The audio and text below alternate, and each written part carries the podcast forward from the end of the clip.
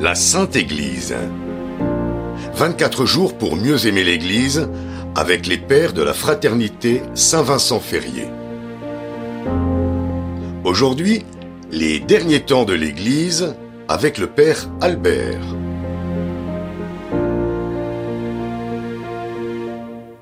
Chers amis, nous entrons maintenant dans la dernière partie de nos instructions sur l'Église.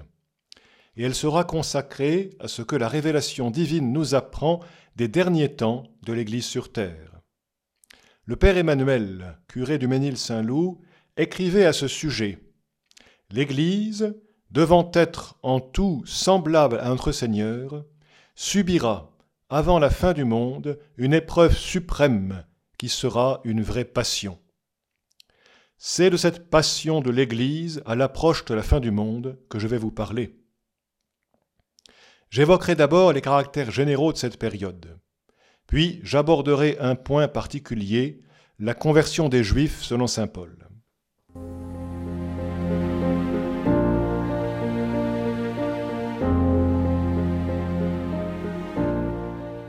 Le premier caractère de ces derniers temps de l'Église, ce sera une diminution très grave de sa crédibilité auprès des hommes. Un temps viendra, écrit Saint Paul à Timothée, où les hommes ne supporteront plus la saine doctrine. Ils détourneront l'oreille de la vérité pour se tourner vers les fables. Deuxième à Timothée, chapitre 4, verset 3-4. Quand les hommes rejettent la foi, disait Chesterton, ils commencent non pas à ne plus croire en rien, mais à croire en n'importe quoi. Les hommes auront une confiance superstitieuse dans la science, dans les médias, dans les esprits, dans tout ce qu'on veut. Mais l'Église, elle, sera tenue pour absolument non crédible.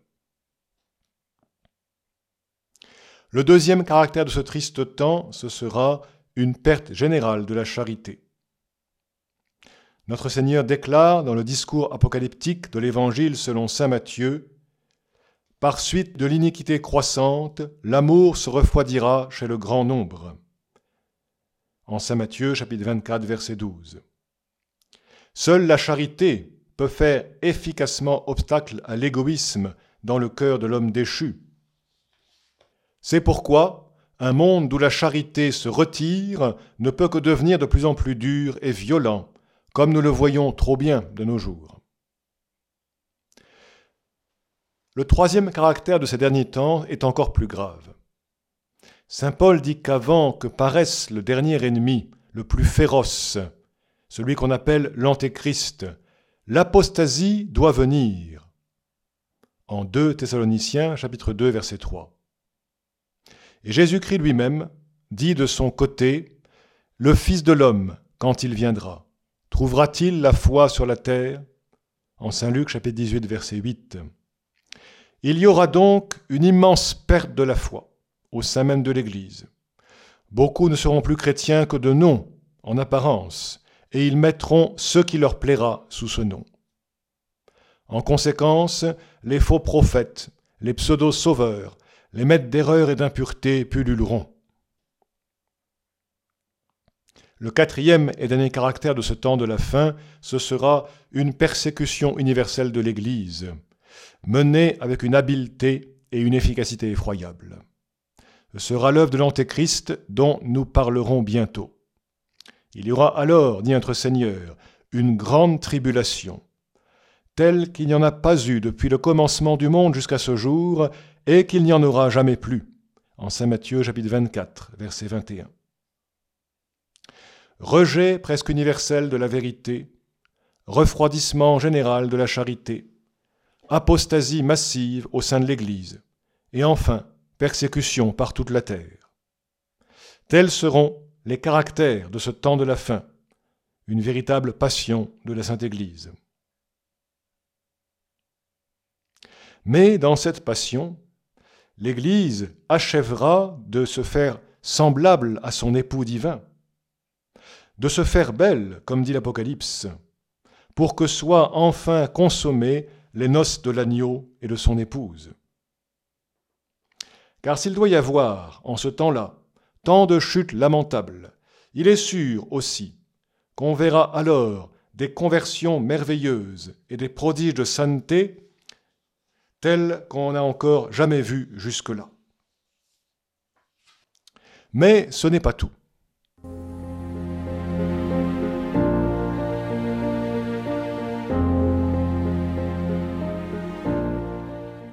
Parlons maintenant de la conversion des Juifs.